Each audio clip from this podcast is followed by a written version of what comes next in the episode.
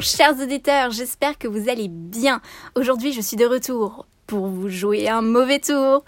Désolée, j'ai pas pu m'en empêcher, c'était plus fort que moi. Après tout, je vais pas m'en cacher, Pokémon c'est quand même toute mon enfance. Et soit dit en passant, je suis Team Salamèche. Voilà, maintenant vous savez tout.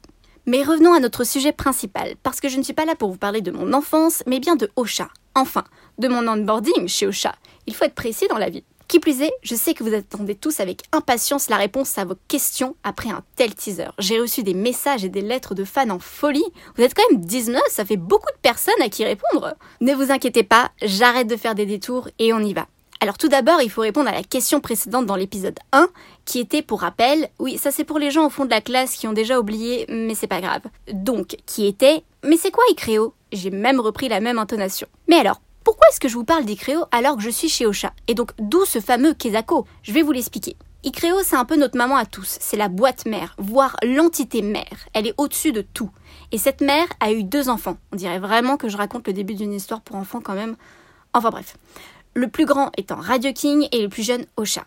Alors on le sait bien que dans toutes les familles, le préféré c'est souvent le plus jeune. Le prenez pas mal, surtout la team Radio King, on vous adore, mais c'est quand même nous les préférés. J'espère sincèrement qu'ils n'auront jamais cet audio parce que sinon je ne vais pas survivre longtemps. Non, c'est pas vrai, il n'y a pas de préféré, et puis chacun est spécialiste dans son domaine.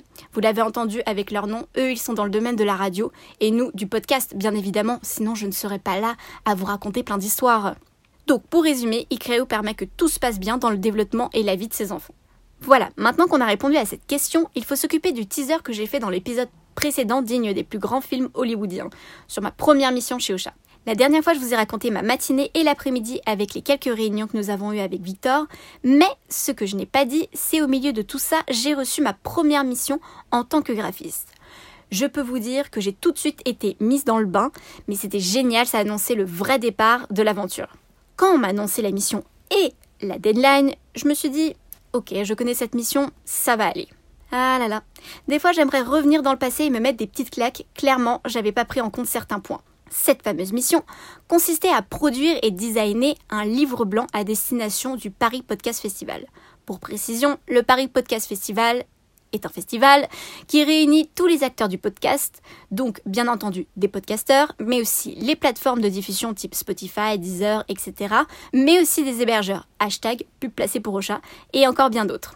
Et là, vous demandez, c'est quoi un livre blanc? Eh bien, la suite au prochain épisode, non, j'arrête. Promis, j'arrête. Donc, un livre blanc est un outil de communication digitale afin de proposer des conseils professionnels dans un domaine. Notre livre blanc était et est toujours en partenariat avec Avas Paris, qui se nomme Les 8 clés du podcast de marque. D'ailleurs, il est toujours disponible sur notre site hashtag deuxième pub placé pour Ocha. Je suis en forme aujourd'hui, dis donc.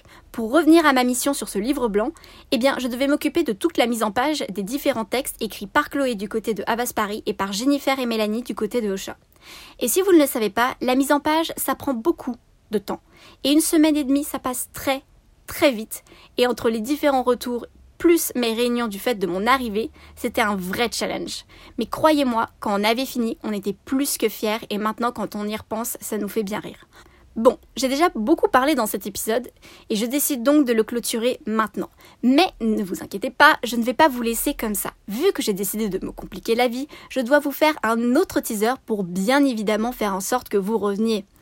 Donc, la semaine prochaine, je vous parlerai du couvre-feu et du reconfinement. Ouh, suspense, celui dont on ne doit pas prononcer le mot. Je ne vais pas vraiment parler de ça, mais en soi, il y aura des choses qui ont un rapport avec ça.